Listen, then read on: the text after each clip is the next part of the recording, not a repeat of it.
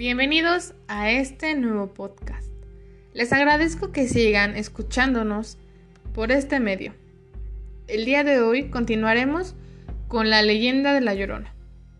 Y es que en el capítulo anterior hablamos sobre la original historia de la Llorona, que fue una década antes de la conquista de los españoles.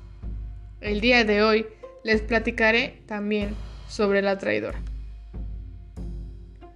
Otro de los significados que se le da a esta mujer es el de la mala madre.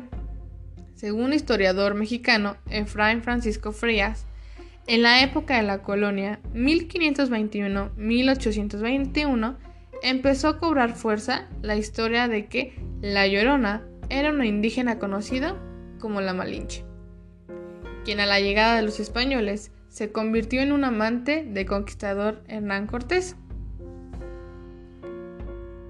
La pareja tuvo un hijo, pero Cortés se lo arrebató a la mujer cuando regresó a España sin que ella hiciera algo por impedirlo.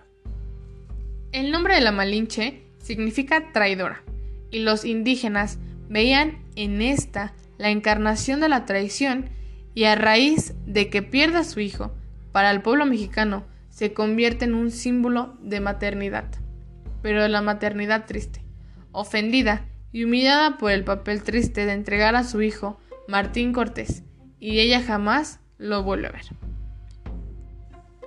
Se convierte en instrumento de traición y también en el símbolo de la madre mala, que no es capaz de defender a su hijo y se entrega a las tentaciones, a los placeres. Se convierte en instrumento de traición y también en el símbolo de la mala madre, que no es capaz de defender a su hijo y se entrega a las tentaciones, a los placeres, expresó el historiador.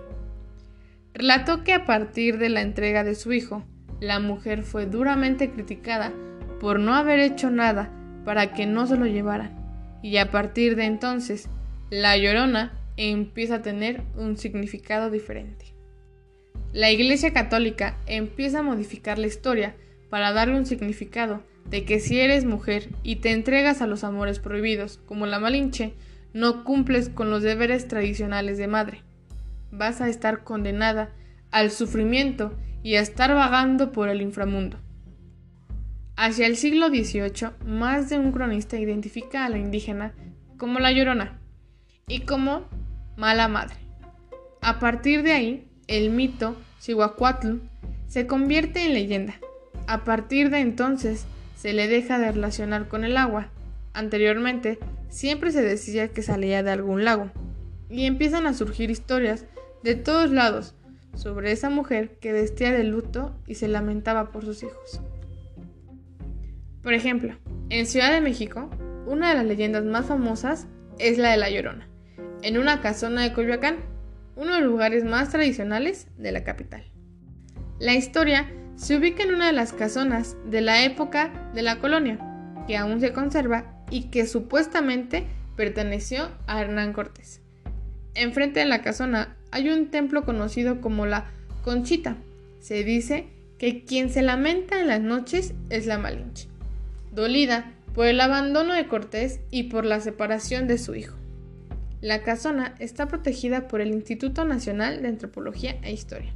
Algunos conocedores aseguran que no fue habitada por Cortés y su pareja, por lo que consideran errónea la atribución popular. Y bueno chicos, esto ha sido todo. Espero haya sido este capítulo de su agrado. Concluimos con La Llorona. Los espero en el siguiente capítulo para ver cuál es la siguiente leyenda que les platicaré.